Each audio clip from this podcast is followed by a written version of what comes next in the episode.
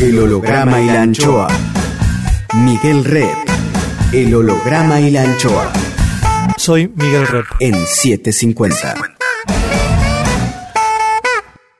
El kirchnerismo vino por sorpresa. Ahora están todos advertidos y será durísimo.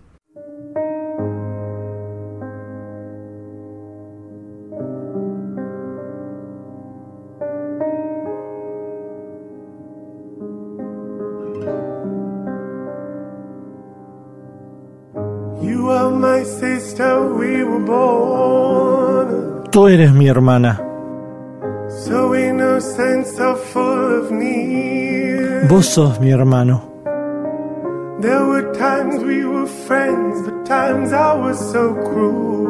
Vos estás próximo, aunque lejos estás.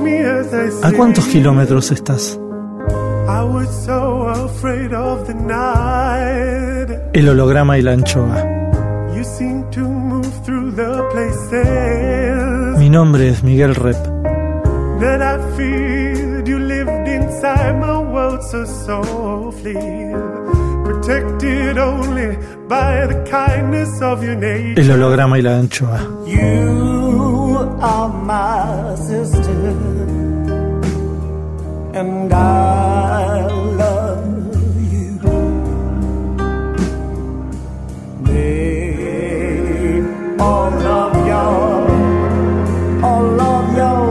El holograma y la anchoa. Ustedes son mis hermanos.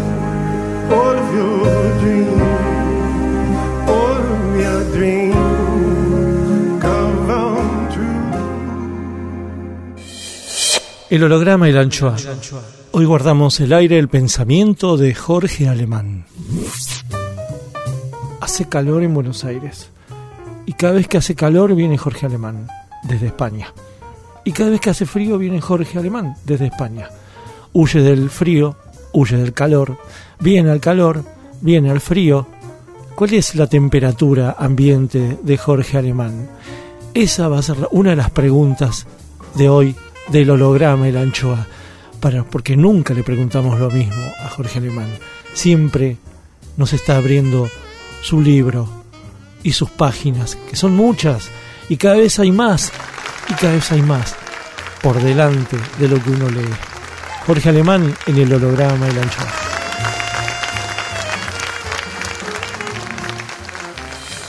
Así que eso es un fenómeno de, de marras.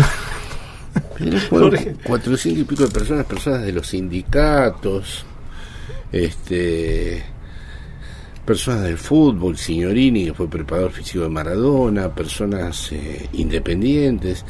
Y yo había ido con un texto. aparte en un seminario. Claro, un texto sobre Althusser. Yo llevaba eso para comentarlo, pensando que había 20, 30 o 40 personas. Hay 400 personas y en el aire cambié Claro, porque ¿qué va a hablar de Althusser? No, sí, sí, igual ah. las 400, pero no bajo el modo, no en la disciplina del comentario riguroso de un texto, sino ya bajo un relato que ahí mismo fui inventando para que la gente... ¿Y de qué trataba la conferencia? ¿Y cómo lo recibieron? ¿Cómo recibió este Con mucho interés porque te voy a decir que en los años 70 en este país, antes de que las urgencias eh, de la política eh, se volvieran apremiantes y ya no hubiera más tiempo para ninguna teoría de nada, el texto de Althusser, los aparatos ideológicos del Estado, la idea de que el Estado se divide en dos, la parte represiva, que era ejército, tribunales, policía, eh, cárcel, etcétera, y luego los aparatos ideológicos del Estado, familia, colegios, artistas, prensa. Bueno, eso abrió muchísimas discusiones porque ya no funcionaba más la distinción infraestructura-superestructura, ya entonces la ideología era una cosa muchísimo más contradictoria, y ya Althusser además había empezado a leer a Lacan y había introducido el problema del sujeto en la ideología. Entonces resulta que hay dos cosas en el sujeto. Está su costado inconsciente, que es el fantasma, pero también hay otra especie de inconsciente que es la ideología, porque nadie sabe muy bien en qué lugares se construyó su propia ideología. Son como dos rellenos distintos de la misma empanada, hmm. pero son finalmente rellenos.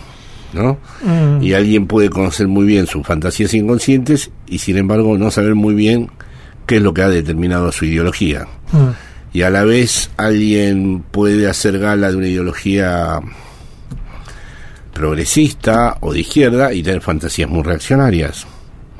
No hay una forma de recubrir esos dos ámbitos que a la vez tienen mucho que ver con el modo en que una persona se siente alguien. Hmm. Todos los sujetos se sienten alguien gracias a esas ideologías que son, son sistemas de representaciones, digamos, ¿no? Que uno tiene sobre algo que es inconocible, que es lo real. Son sistemas de representaciones alrededor de algo que uno no puede terminar nunca de, de apresar. ¿no? ¿Y Althusser cuándo escribió esto? ¿Cuándo... Althusser escribió un primer texto que se llama Freud y Lacan, que fue decisivo en Argentina. Homenajeé precisamente a Raúl Ciarreta, que era ágrafo, pero fuera, fue en aquel entonces el gran lector de estos textos. En el 65, 66 escribe esto de Freud y Lacan y en el 70 los aparatos ideológicos del Estado. Hasta ahí todavía leíamos. Después de los 70 Sí, seguíamos leyendo, pero todo se había... ¿Vos tenías suerte de leerlo después en España? Sí, sí, sí, ya después por suerte volví, además Ciarreta viajaba a España y teníamos largas conversaciones sobre mm. Althusser. Mm. Y luego Althusser se volvió además un personaje, porque mató a la mujer. Claro. Este, y está en ese momento de la curva del marxismo, mm. donde el marxismo se hace cargo, digamos, de problemas que hoy en día ya desconoce, digamos. ¿Y qué modelo de Estado toma Althusser? ¿El francés, el ruso? No, no, no, no. no eh, Estado como Althusser Estado. ya problematiza todo eso porque empieza a ver que más que el capitalismo lo que es importante es el modo en que se reproduce el capitalismo. Habla, sigue hablando, siempre hablará en este programa Jorge Alemán. O sea, el capitalismo, eh, es decir, si vos eh, querés pensar cómo se reproduce el capitalismo, no, basta, no basta con cómo se forma a un trabajador, sino porque el trabajador desea seguir trabajando y desea que lo sometan a ese trabajo. Ahí juega mucho más que el aparato represivo, el aparato ideológico. Luego lo que pasa es que además Althusser tiene un diálogo con Gramsci. Ningún gobierno se mantiene puramente en la represión. Lo interesante siempre es deslindar porque un gobierno, a pesar de los desastres que hace, o a pesar de las arbitrariedades que comete o de las injusticias que realiza, sin embargo se sostiene. ¿En dónde está el secreto de eso? Y bueno, eso es lo que Althusser llama ideología, y es un modo, es el comienzo del problema, ¿eh? Hay muchas más eh, cuestiones en juego ahí. ¿Y los líderes políticos, ¿le llega esto? ¿Le llega de alguna manera al Althusser? No, no, ellos también. Por ejemplo, bueno, a Podemos seguramente sí. Sí, pero no, están todos sobredeterminados. Todo el mundo hace sus interpretaciones, todo el mm. mundo considera que es lo correcto, todo el mundo hace sus lecturas. Yo creo que nadie se escapa de la ideología. Mm. El concepto que pone al ser en juego ahí es el de sobredeterminación, lo saca de Freud. Quiere decir que vos no estás.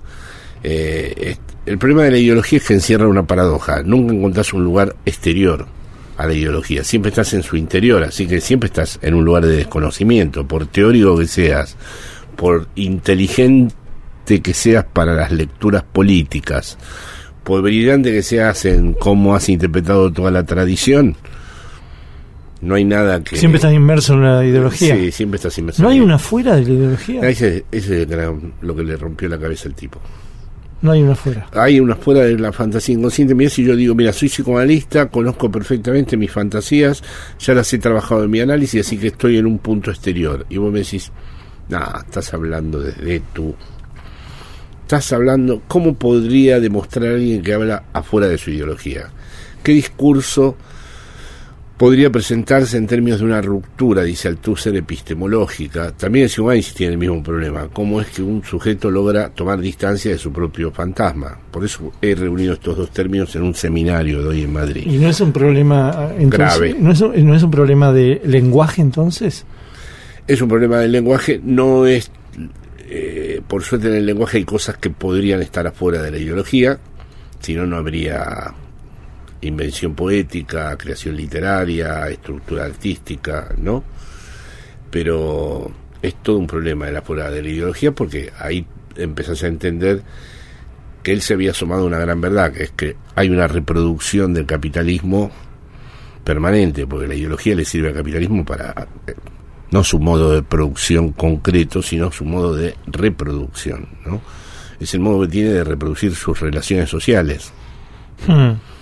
Y que es muy relevante. Por ejemplo, supongamos en la situación argentina, uno podría decir, según la, si vamos a la vieja metáfora de Mar, la base económica es tan desastrosa que ya tendría que haber un gran estado de malestar y una gran traducción política de ese estado de malestar pero si metemos a la ideología en el medio, por ahí la gente siente que merece este malestar. O tal vez los gobernantes de algún modo, sin saberlo mucho, le hacen saber a la gente que también lo merecen, que la gente se portó muy mal antes y que deben ser castigados, ¿no? Como acá. Claro. Hmm. ¿No? Entonces. Te portaste mal, disfrutaste. Entonces por ahí la gente tiene que pagar un poco más, hmm. ¿no? Y seguir estando peor. El holograma y la anchoa Clima musical por Jorge Alemán. Bueno, uno por el nacimiento de mi nieto no puedo, no tengo más remedio de elegir Beautiful Boy de Lennon. ¿Cómo se llama el nieto? Mario.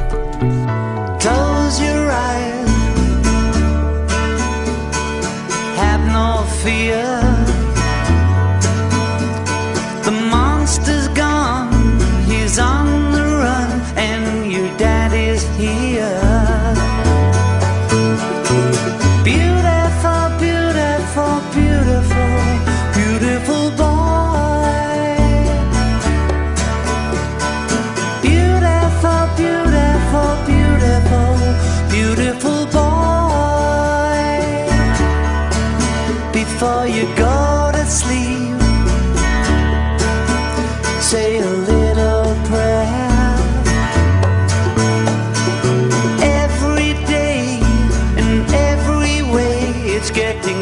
surrender.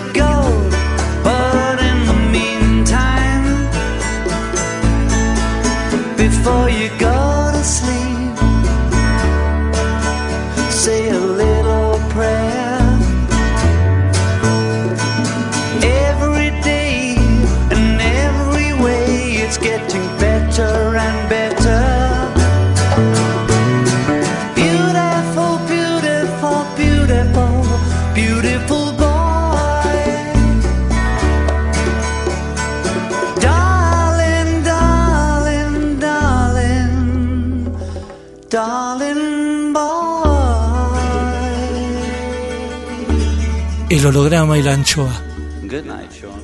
Horarios luminosos en tiempos oscuros. Rep sigue en 750. El abismo por Jorge Tanure. El futuro se les presenta breve y pavoroso, como para toda la humanidad informada. Son 14 amigos, hombres y mujeres con sus hijos, que se reunieron para los instantes decisivos. Todavía hay corriente eléctrica. La radio y la tele funcionan como si nada, informando minuto a minuto, mostrando gráficos animados lo que va a ocurrir. Un mundo esférico que flota en el espacio desde hace miles de centurias está a punto de desaparecer y es el mundo de ellos. Falta poco para que choque con un asteroide grande como la Luna. ¿Cómo pudo haber pasado? ¿En qué falló el sistema que en pocos días las expectativas de un porvenir de años se transformó en una cuestión de horas? El más viejo de los catorce invita con el mejor champán y todos creen que dentro de ese ínfimo pedazo de sótano el daño será menor. Algunos lloran y se emborrachan. Es el momento en que las debilidades y afectos se muestran como nunca. Abrazos infinitos, declaraciones de cariño y amor, hasta los más hoscos confiesan sus emociones. Todos se dicen palabras lindas y agradecen haberse conocido. Las horas se aceleran y las promesas se pronuncian a los gritos. Si salimos de esta viviremos juntos, así como estamos ahora, más unidos que nunca, dicen, y las manos se chocan. ¿Va a desaparecer Miami, mamá? ¿Se va a caer el obelisco? ¿Qué pasará con toda la nieve de las montañas? ¿Triunfarán las cucarachas en medio del derrumbe catastrófico? Llantos desconsolados, convulsiones, pasen los ojos de unos pocos, niños abrazados esperando el golpe, la señal del televisor que se va, el silencio total, miradas que ven la oscuridad y mentes que se arrepienten de sus malos actos. ¿Para qué sirvió haberse esforzado tanto? Alguien repara en el olor a pis que envuelve todo y la señal de la tele vuelve. Los informativos confirman que la gran piedra pasó de largo, rozando apenas la atmósfera, y todos se abrazan, gritan como chicos, pugnan por salir del encierro. Unas semanas más tarde, Dos de los hombres del grupo subirán un colectivo rumbo al trabajo y en el camino harán cuentas mentales para llegar a fin de mes. Una de las señoras volverá a tomar el teléfono para criticar a Sonia, a quien abrazó fuerte allá abajo.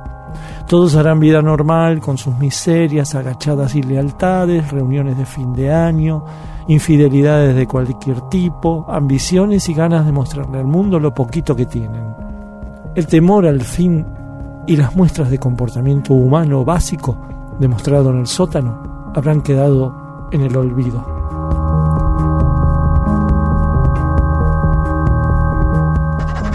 El abismo, por Jorge Tanure. Siga los textos de Tanure en www.jorgetanure.blogspot.com el holograma y la anchoa. Rep en 750. Seguimos con, una vez más, Jorge Alemán en el holograma y la anchoa. ¿El capitalismo es siempre conquista? ¿Siempre es conquistador? Bueno, lleva en su propia esencia estar todo el tiempo autorreproduciéndose. Una cosa que se reproduce siempre ilimitadamente entonces eh, se reproduce permanentemente por ser conquistador. Sí, sí, sí. Porque ahora lo que está muy así como en, cuestionamiento por el feminismo es el capitalismo y el, capitalismo como, como lo fálico conquistador, ¿no? Sí, pero me parece que son aspectos secundarios. ¿no? Yo no haría, por ejemplo, como hacen algunas teóricas del feminismo, una, una homología directa entre el capitalismo y lo patriarcal, por ejemplo. No o el capitalismo, porque el capitalismo se puede presentar con muchas caras. O sea, lo más fuerte que tiene el capitalismo es que es vacío de significación, ah. que puede adquirir cualquier significación. También podría adquirir la significación eh, de lo liberal, múltiple, sin conquista, sin... También, sí. También. Sí, Los hippies Sí, sí. Lo, lo comunista. No, también totalmente, sí, sí.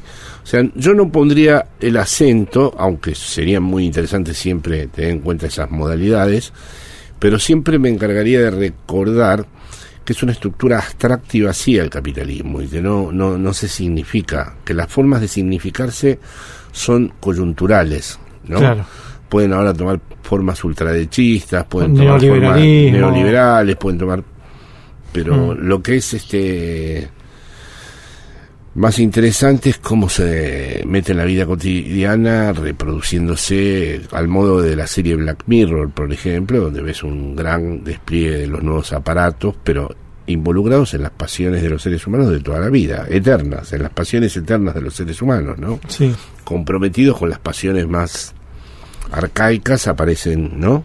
Y por ejemplo, ayer tu rol como intelectual frente a ese auditorio de 400 y pico de personas fue exponer eso y, y, y- y decirles qué desde tu púlpito. Bueno, yo soy una persona que trato de... eh, cuan- me siento muy agradecido cuando va la gente y trato de transmitir un cierto entusiasmo por pensar algunas teorías, por tratar de dar cuenta de algunos problemas que la realidad presenta, eh, de tratar de desentrañar cosas, de mostrar que hay límites en eso, de tratar de, que, de mostrar cómo me desplazo, de cómo pensaba una cosa y después la he eh, llevado a un nuevo terreno. Bueno, en, en general yo creo que mm, gran parte de las personas que eh, pueden colaborar conmigo en esto y me siguen y además me ayudan porque me preguntan cosas muy interesantes es que saben que hay una cierta honestidad en cuanto a que me muevo en un terreno donde todo el tiempo me dejo interpelar yo también por estas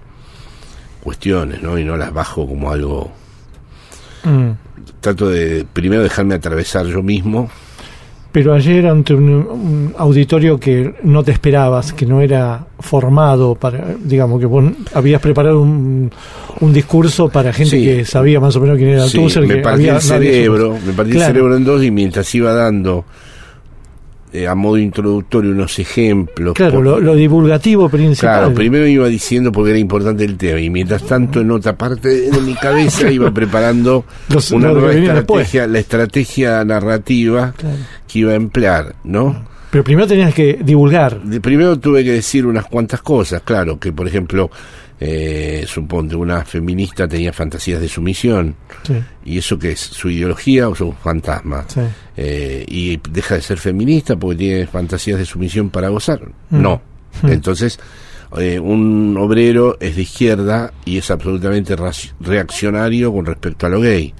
Mm. Es decir, empecé a mostrar ¿no? Que había eh, dos mundos que estaban muy vinculados en cuanto a la forma en que intervienen en el modo en que el sujeto se representa a sí mismo, a su relación con los otros, a lo que es su relación con el mundo, y sin embargo es muy difícil de deslindar a qué terreno pertenece cada cosa y, que a la vez es muy apasionante ver cómo ambos mundos se interconectan. ¿Te hicieron preguntas? Muchas, sí. En público. Eso es una buena señal, sí. Siempre- público. Sí. Paraste vos y, y empezaron Sí, las preguntas. sí, sí, sí, sí. Ah, ¿Hubo alguna que te llamó la atención o que envasó todo No, esto? no, me llamó la atención la pertinencia, la, la, la buena conexión con lo que se había dicho. Eh, también lo difícil de responder, porque estamos en un periodo de que somos todos balbuceantes. Quiero decir, ¿Era, que- era un auditorio opositor al gobierno? y yo pienso que a esta altura, si hay un rasgo mío que seguramente está como asumido ya por todo el mundo, yo no hablé, yo no hablé de la política. Cuando tengo estas oportunidades, trato de desentenderme un poco de la coyuntura Sí. y trato de pensar un problema que me parece que está en, digamos, en la civilización misma, ¿no? Ah. Este, pero yo creo que los que van, porque de hecho después fui a un restaurante Sí. que estaba al lado Sí. Y la gente tuvo la amabilidad de aplaudirme y empezaron todos con el famoso vamos a volver. Ah, está bien. Así Mm. que Bueno, sí. pero de los 400 y pico, por ahí hay alguno que cayó ahí diciendo: Sí. Este hombre es ella es célebre, Sí. quiero escucharlo. O un escéptico, puede, pueden haber ido O un escépticos. radical, Sí, ¿no? sí, o alguien del marxismo. Mm, mm. Eh, sí, sí, podría, podría. Pero en general mucha gente ya me reconoce como alguien que apoyó... Mm. Más, más, más Jorge Alemán. Psicoanalista, filósofo, pensador, argentino. Rep en 750. Y cuando decís balbuceante, ¿decís balbuceante argentino o balbuceante ante lo que está pasando en, forma occidental? Mundial, occidental, Sí, sí, sí, Y mm. mundial. Eh, todo estamos con, nos pegaron un gong al lado. Sí, sí, no, no hay, no hay, no hay forma de ver cómo, o sea, pertenecemos todos a un tiempo histórico que no tiene un después, hmm. que no, no, no, no, no, uno no dice, bueno, vamos hacia una forma, eh, vino el feudalismo, luego vino el capitalismo y luego vino, no, ahora vendrá en el interior del capitalismo todo tipo de distopías como las que muestran las series, pero... Más, más caótica. Sí, hoy precisamente un amigo mío médico me dijo que los chinos ya tienen células que pueden reponer, pueden reponer células del cerebro, pueden, eh, ¿no? Eh, bueno, mm. es decir, nos vamos a ir acercando a la inteligencia robótica, a la inteligencia digital. Claro y a la vez mientras mundo científico. hay millones de personas que se tiran al mar para sobrevivir. Claro. Entonces, es caos. Eh, eh, y sí, porque mientras se está pensando la función de un sistema neurológico con la inteligencia robótica, ah. hay personas con su familia flotando en el mar. Claro, es una mezcla de Mondrian y Pollock. Sí, sí, de Mac Max, una especie de hipermodernidad. Con mucha razón. Y a la vez una especie de momento prehistórico. Hmm. Cuando estuvimos en Ostende, una de las cosas que hablamos esa noche, eh, me pareció que era un también un, un gran balbuceo de, del progresismo, ¿no? Un gran gong que le pegó y que realmente ahora sí que está groggy el progresismo, ¿no? Sí, puede ser que tenga que revisar algunas cosas, sí. Mm, ¿Algunas? Sí, puede ser, entre otras el mito del progreso, entre otras la idea de que las educaciones o las pedagogías son tan eficaces, habría que ver. Eh, la moral. Eh, la moral. Luego. Eh, habría que ver si todavía cabe la posibilidad de pensar a lo popular mm, de una manera, como diríamos, distinta en el sentido de no es que eh, has descubierto algo que los pueblos desconocen y hay que tratar de que los pueblos terminen averiguando finalmente el misterio de vos has desentrañado, sino ver un poco cómo, cómo uno se puede situar en una posición en donde pueda articular algo popular, que es ah. verdaderamente un problema que todavía sigue vigente. ¿no? Qué angustiante todo, ¿no? Sí. A, a vos se te nota cada vez más libre. Ah, bueno, te agradezco. Sí, ¿No? en cierta forma sí, porque como yo no aspiro a una... Bueno, no aspiro a ninguna función política, pero tampoco aspiro a, como veo a mis amigos que tienen 40, 50 años, que veo que están muy importados, eh, muy preocupados por su reconocimiento, ¿no? A mí me sobreviene ese reconocimiento y bueno, me alegra, pero no estoy tampoco muy preocupado, es decir, ahora va a salir un libro y bueno, espero que el libro le pueda interesar a alguien. Pero ¿Qué, libro es? Bueno, está en relación a lo que estamos hablando, el título es Capitalismo, Crimen Perfecto o Emancipación, que es finalmente eh, lo que queda. O es un crimen perfecto, es decir, o realiza una operación por la cual no se sale de la burbuja nunca más, y cada uno tendrá una burbuja, porque no vamos a creer que es una burbuja homogénea, serán muchas burbujas interconectadas, ¿no? O hay todavía una posibilidad de algo que pueda ser una suerte de acontecimiento, ruptura, desplazamiento, advenimiento. ¿Eso es una esperanza para vos? La palabra esperanza a mí no me gusta, ¿viste? Porque enseguida recoge decepcionados, eh, es decir, eh, la espera, la espera no era lo que yo esperaba, nunca es lo que esperaba. Prefiero, eh, bueno, así puse incluso del epígrafe de Ana Allen de un poema de ella, al final nuestra ganancia será la insistencia. Yo prefiero la insistencia, es decir, como decir, bueno, yo insisto en esto, y un poco siempre recuerdo la frase de Samuel Beckett, fracasa una vez, fracasa otra, fracasa mejor. El holograma y la anchoa. Banda de sonido, Jorge Alemán. Abandono a Lennon y entro en el tema eh, del álbum blanco Blackbird. Eh, para tenerlo a Paul. Blackbird singing in the dead of night. Take these broken wings and learn to fly all your life. You were only waiting for this moment to rise.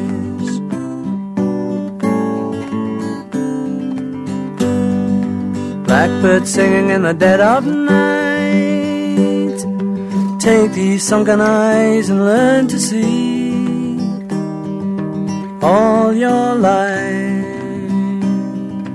You were only waiting for this moment to be free. Blackbird fly, blackbird fly a dark black night.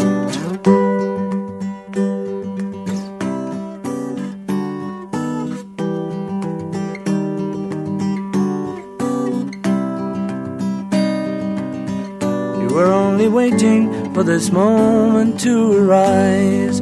Blackbird fly, blackbird fly into the light a dark black night. Blackbird singing in the dead of night.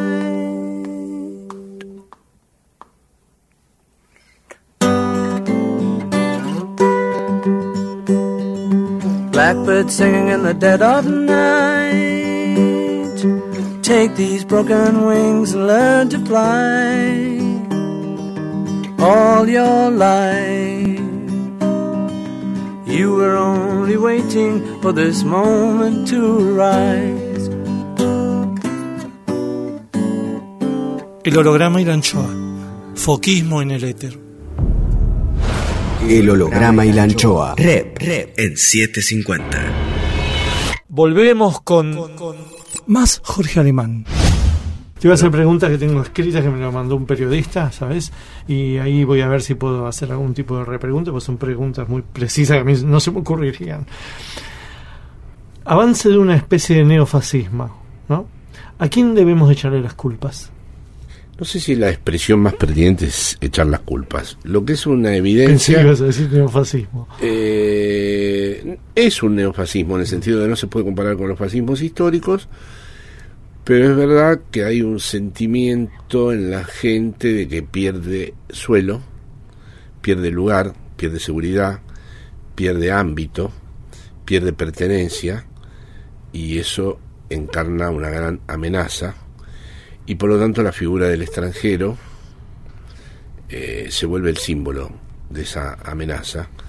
Esa es una estructura fantasmática, por ejemplo, no es simplemente ideológica, es decir, el extranjero viene a quitarte un goce, el extranjero eh, se aprovecha, usa mal el dinero, es perezoso, eh, va a usufructuar lo que nos pertenece. Eh, viene a usar las universidades, el hospital. el hospital, este, y más inconscientemente a nuestras mujeres. O a, nuestros varones. Por ejemplo, no casualmente el de la ultraderecha de Vox dijo el otro día, sin ningún dato, la mayoría de las agresiones sexuales son de extranjeros. Los andaluces, decís vos. Sí. Mm. Después salieron y dijeron, no, el 86 son de españoles en España, ¿no? Cualquier cosa. Pero el tipo lo dijo y bueno, sabía que en, el, en la reverberación... Entonces, vamos a decir que el capitalismo ha producido... Eso no quiere decir que las clases dirigentes del capitalismo deseen el fascismo, porque no terminan de ver de que eso sea un buen negocio para ellos. ¿eh? Ah.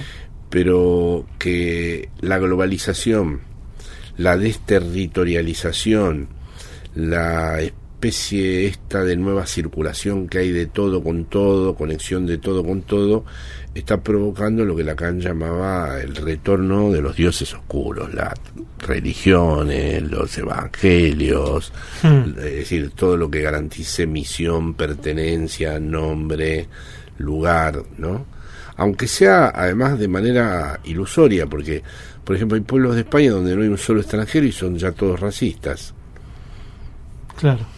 Hay una epidemia. Sí, ah, eh, eh, tiene la forma de una epidemia, sí. el problema que tiene esta nueva ultraderecha neofascista es que se está como extendiendo de una manera como en el cuento de la criada. Son pequeños detalles, ¿no? Y de un día para otro, ¿no? Mm, ¿Y pero a qué podés atribuir vos eso? Porque no es solo los medios de comunicación, ¿no?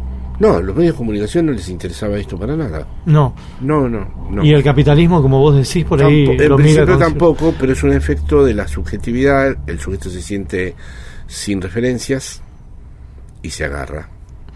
Pero cuando uno se agarra a la patria, se agarra a la idea de pertenencia, se agarra a la idea de. Sí, este es. Como le dijo lo tenía una señora, un extranjero en España, ¿no? El tipo ella le dijo, vete a tu tierra, y él le dijo, soy español, tendría papeles españoles el muchacho. Hmm. Y ella dijo, así como te dieron esos papeles, se te los puede quitar. Español somos los de aquí, los que tenemos padres españoles. Y eso. Hmm. Yo por suerte jamás digo que soy español, siempre digo que soy argentino. Este, pero el muchacho que tendría los papeles, igual que yo, este, dijo que era español. Te los, voy a quitar, Jorge. Sí, sí, sí. sí.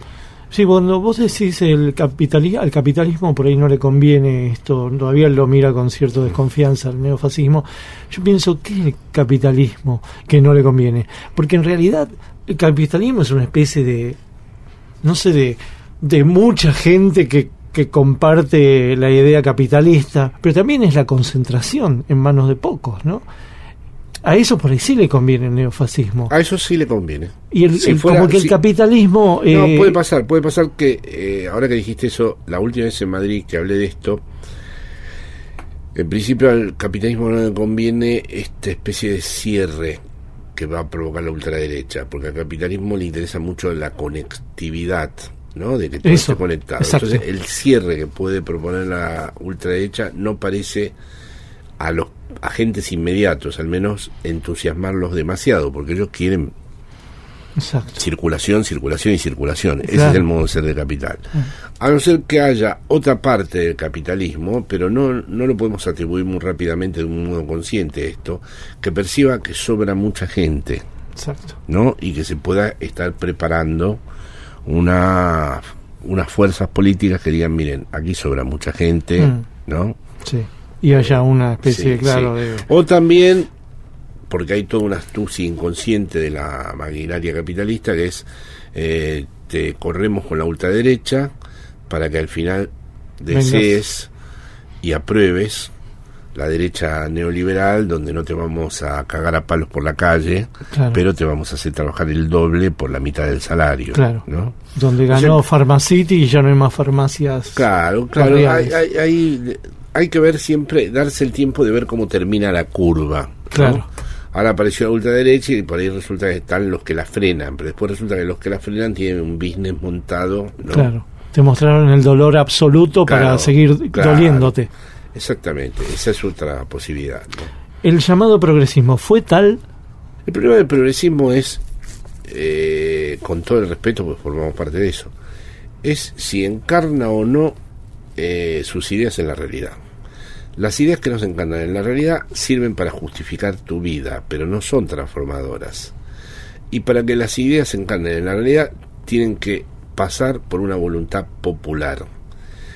Eh, esa invención, la de una voluntad popular, no está al alcance por ahora, desde hace, por lo menos desde hace mucho tiempo, que no está al alcance de los progresistas. Cada tanto surge, tuvimos unas experiencias en Latinoamérica importantes al respecto, que dieron bastante de sí, ¿no? Bueno, el progresismo es la máquina, vamos a decir, que se conecta, el artefacto que se conecta a estas experiencias nacionales y populares y ahí resplandece. Más, más, más, más Jorge Alemán, psicoanalista, filósofo, pensador, argentino. Rep en 750. ¿Recordar el pasado o añorarlo es una muestra de haber fracasado? No, yo pienso que hay que recordar el pasado para inventar. O sea, añorarlo no, pero recordar el pasado es para reinventarse a uno mismo, para reinventar. O sea, yo recuerdo los temas de los Beatles porque de algún modo reinvento mi manera de escuchar. Es decir, yo no escucho solo los Beatles, yo a cada rato escucho música nueva. Lo que pasa es que como tengo a los Beatles en la cabeza, los escucho de una manera determinada. ¿no? Y como decir, bueno, como tengo el peronismo en la cabeza, eh, estoy, estoy aceptando eh, nuevos sistemas de reparto. Todo claro, claro, exactamente, mm. exactamente. No, no, la añoranza en el sentido melancólico, en el sentido de fijarte a una a un pasado espectral no me parece interesante. Ahora la evocación, ah. sí. ¿En qué triunfó la generación de los que hoy pasaron los 60 años? Algunas hay algunos aspectos en esas generaciones que me parece que son destacables. El compromiso, por ejemplo.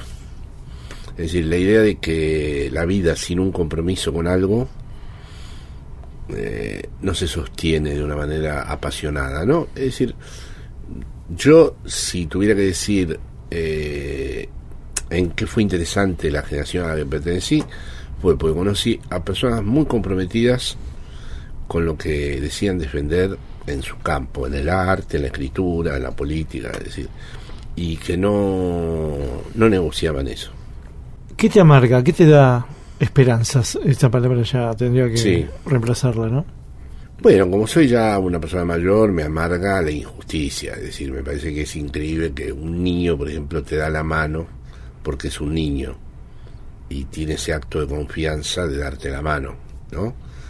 Yo eso lo veo todos los días con mi nieto, como él le da la mano, ¿no? Viene un amigo mío y él le da la mano. Mm. Entonces me amarga que haya un mundo donde eh, la desigualdad va en aumento y como decías vos antes, la concentración es una evidencia y, no haya eh, ninguna vía de solución de eso. No, no, no, no parece. Estuve en Moscú y los pibes que me llevaron me iban mostrando y me decían, mira, este es el edificio de los huérfanos que se había hecho.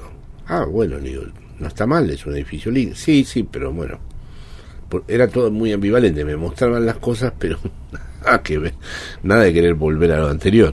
Luego me mostraron todas las viviendas sociales que se habían hecho. Digo, ah, bueno, pero le daban una casa gratis a la gente. Eh, claro, lógicamente justamente los que me habían llevado eh, lo que quieren es volver a ser un poco de izquierda, pero no de la izquierda que desembocó en el estalinismo. Entonces ese es el... Claro. Entonces, este...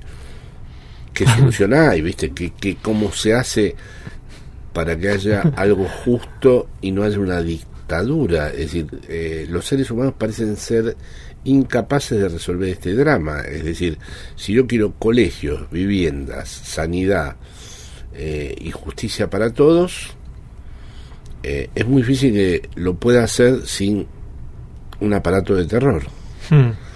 Eso es lo que quedó como, como verdaderamente pendiente. Es el problema. La amargura humana me parece que viene de ahí, de decir, a ver, si hay que resolver acá un tema de que los inmigrantes eh, no se tiren al mar y se mueran, que los niños tengan donde dormir, que no haya gente en la calle, que sé yo,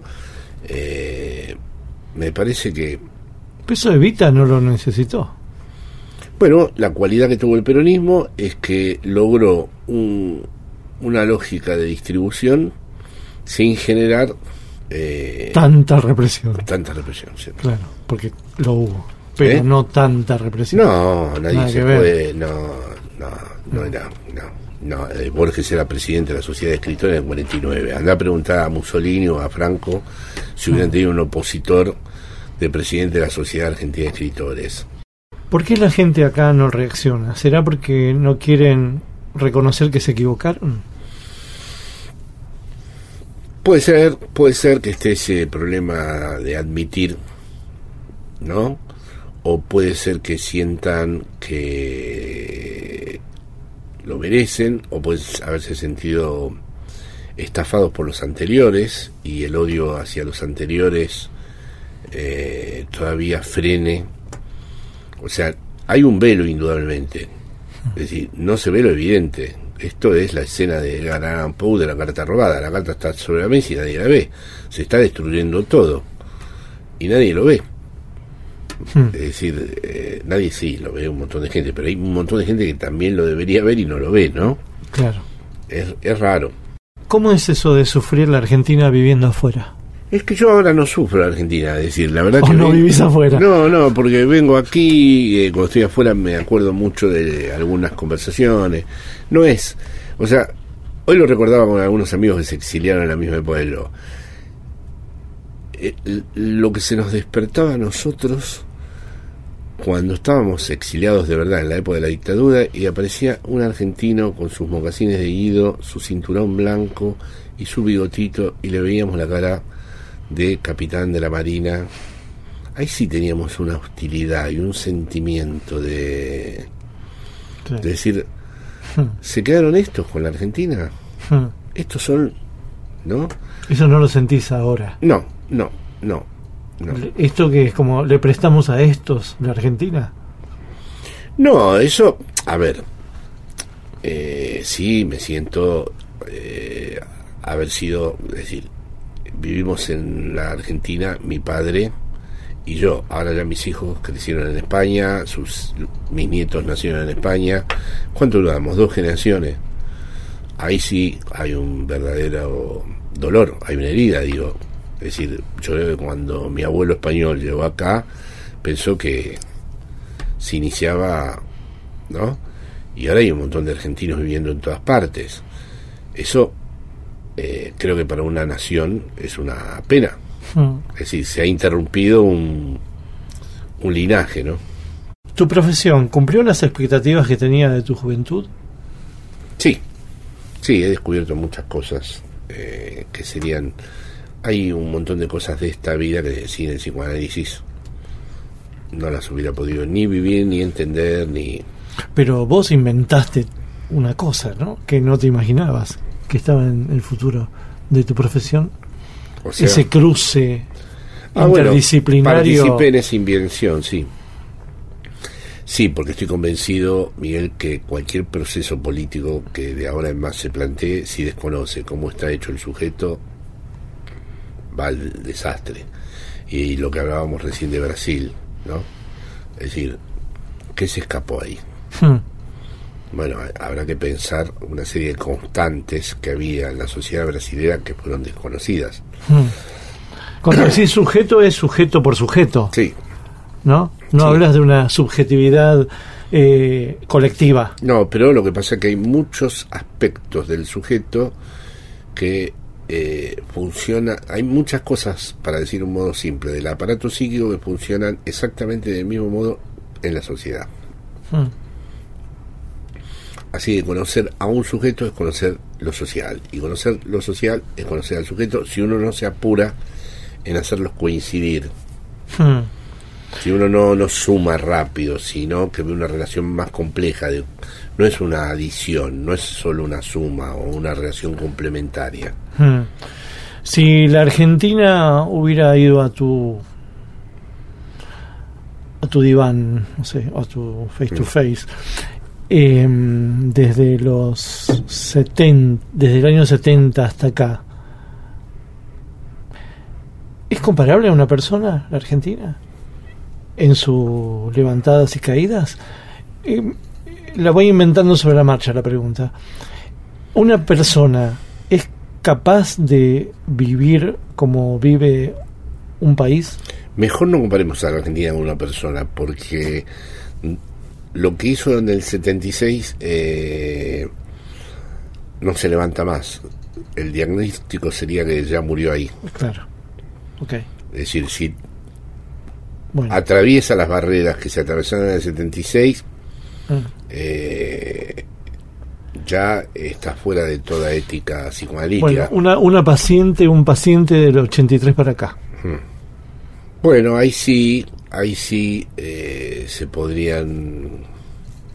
Pasa con Argentina, es muy difícil, primero, eh, está la tentación rápidamente de adjudicarle a la Argentina determinadas condiciones vinculadas a su idiosincrasia, a su carácter, etcétera. Pero bueno, está en América Latina, está bajo Estados Unidos, eh, hay que ver lo que es América Latina, hay que ver lo que pasa desde México hasta aquí, ¿no? Y después hablar, ¿no? Entonces, Argentina enseguida, por sus características de tener mucha presencia europea en la inmigración, por su historia peculiar, pues además ha tenido personajes excepcionales, bueno, rápidamente te hace pensar en algo eh, especial. Es como una familia argentina. Sí, y en algunos aspectos sí es especial, pero no uno no puede llegar a excepcionalizarla tanto, verla tan especial, que uno se olvide que, bueno, está en América Latina, forma parte de los países condenados, todos los países de, eh, México para abajo que viven, digamos, al sur de Estados Unidos, de entrada están condenados. Hmm. Rep sigue en 750. Atenti. Atenti. Son y 50, viene el informativo. Y luego el holograma, el anchoa y Jorge Alemán. Jorge Alemán y el holograma, el anchoa, una vez más. Miguel Rep tiene aire. Aire 750. 750. Cuadritos finales. Más, más, más Jorge Alemán. Chapa. La otra cosa que hablamos en, en, en Ostende fue que estuviste en un concurso y que te... Corta eso, por favor. No, no, me ganaron, no estuve con un joven que es como yo. ¿Pero dónde fue eso? No, no, no, no. Estábamos en una pizzería, varios Beatles maníacos, y uno de ellos sacó a colación que yo estaba, ese chico está en la música, representante de músicos, bueno, que era un gran conocedor de los Beatles y como yo también me las doy. Tal vez es un error de mi parte, de que conozco el tema, dije, bueno, vamos a ver.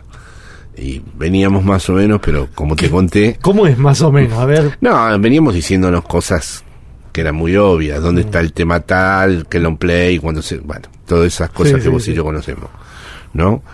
Eh, yo lo había agarrado con el plagio de Camps Together, que él no lo conocía, donde Lennon se ve obligado a, repetir la versión original. Eh, él no lo sabía. No, él no lo sabía. Pero él me agarró con dos, que fueron el desempate total. Que eh, había un tema en el primer long play, cantado por Harrison, pero no compuesto por Harrison, que era Do You Want to Know a Secret? Eh, hecho por McCartney y, Lennon. Claro, ah. ahí me mató y luego me mató en el long play blanco, nada menos, eh, con el tema que canta Ringo, que lo hizo Lennon para su hijo. Ajá. ¿No? Eh, Good Night, ah, que cierra uno de los discos. Uno de los discos, un tema ah. bellísimo. ¿no? Que tendría que haber sacado a Lennon, porque realmente tiene la sencillez melódica ¿no? Es decir, no estaba solo la sencillez melódica de McCartney, estaba también la sencillez melódica de Lennon, Beautiful Boy, mm. eh, Imagine, ¿no? Mm. Eh, y te ganó. Me ganó. ¿Y te sabía no, no, de Sí, sí, sí, sí. Mm. No, hay varios que este, tienen una data impresionante. te matan. te matan. Te, matan. Y, ni entramos en lo instrumental, en el, en decidir, digamos, en percibir quién hizo tal tal instrumento. ¿no? Ahí único que se percibe ahí, en todo caso, es Ringo el que más se nota. Ah, no, ahí sé un poco, pero gracias a un libro que me llamó tanto la atención el título, La Can y los Beatles, de Sullivan, que Sullivan sí se ocupa mucho de los pormenores musicales de cada tema, y bueno, ahora tendría que refrescar mi, mi memoria. escuchaste ese programa que hicimos con Sullivan? No, no, pude escucharlo. lo tuviste acá vos a Sullivan, ¿no? Qué increíble, increíble, Debe ser, te digo, de los libros más serios que hay, ¿eh? Sobre los Beatles. Yo creo que de las cosas que he leído, Ahí tenemos que, si encontramos el de Sullivan, mechémoslo con este, ¿no? Metámosle partecita de Sullivan y tenés que escucharlo, te lo voy a mandar. Sí, lo tengo que escuchar, claro, claro. Henry, usted diagnostica en su libro a John Lennon como a un perverso y a McCartney como a un neurótico obsesivo. Eh, ¿Qué hubiera hecho usted si hubiera tenido a, Lennon en el diván? Y segundo, ¿lo hubiera hecho hacer face to face o diván? Bueno, um, hubiera preferido en el diván, seguro, uh, y estoy seguro también que habría sido un paciente muy difícil, porque le, le, gustaba, no, no dudaba en revelarse fácilmente a las gentes. Hay entrevistas, ¿no? En que habla durante dos o tres páginas sin parar. Pero um, habría sido un, un paciente difícil, creo yo, porque, bueno, y dependería, claro está, de qué momento de su vida. Porque cuando la gente tiene mucho éxito, no hay ninguna necesidad de cambiarse. Eh, en los 70, sobre todo el año y medio que pasó en Los Ángeles con uh, Pang, uh, su amante china, quizás habría estado más inclinado algún, alguna ayuda psicoanalítica, pero Yoko Ono tenía creencias fantásticas en la geomancia, en las cartas tarot, y en fin, cosas estupidísimas. Y el pobre John no la creía, tenía fe en estas cosas. No, el libro yo cuando lo leí me impresionó muchísimo, mm. ¿no? Y sobre todo me impresionó la consistencia y porque es un tipo que estaba ahí. Aparte. Sí, sabía todo. Y tenía la edad de Lennon y estaba en Liverpool y estaba en Londres y, es un tipo que, que, lo vivió, ¿no? Es por eso, es un contemporáneo absoluto. Hmm. No me deja de sorprender todavía el fenómeno Beatle, pero bueno, habría que ver, hay tantos factores que intervinieron en que ese periodo hmm. Tuviera la posibilidad de dar lugar a cosas así que, sí. ¿no? Gracias. No, gracias a vos. El holograma y la anchoa. Trasnoche de AM 750. Ese horario que no es ni un día ni el otro. Edición Eimon. Textos Jorge Tanure. Y ya sé que el mundo no es como lo queremos, lo sé de los 10 años. Intenta, produce, consigue Berenice Sotelo. Lápiz y tinta Miguel Rep. En la contratapa del fin de semana. Sueñan lindo. Miguel Rep. El holograma y la anchoa, siempre contratapa, siempre último, siempre nocturno, siempre...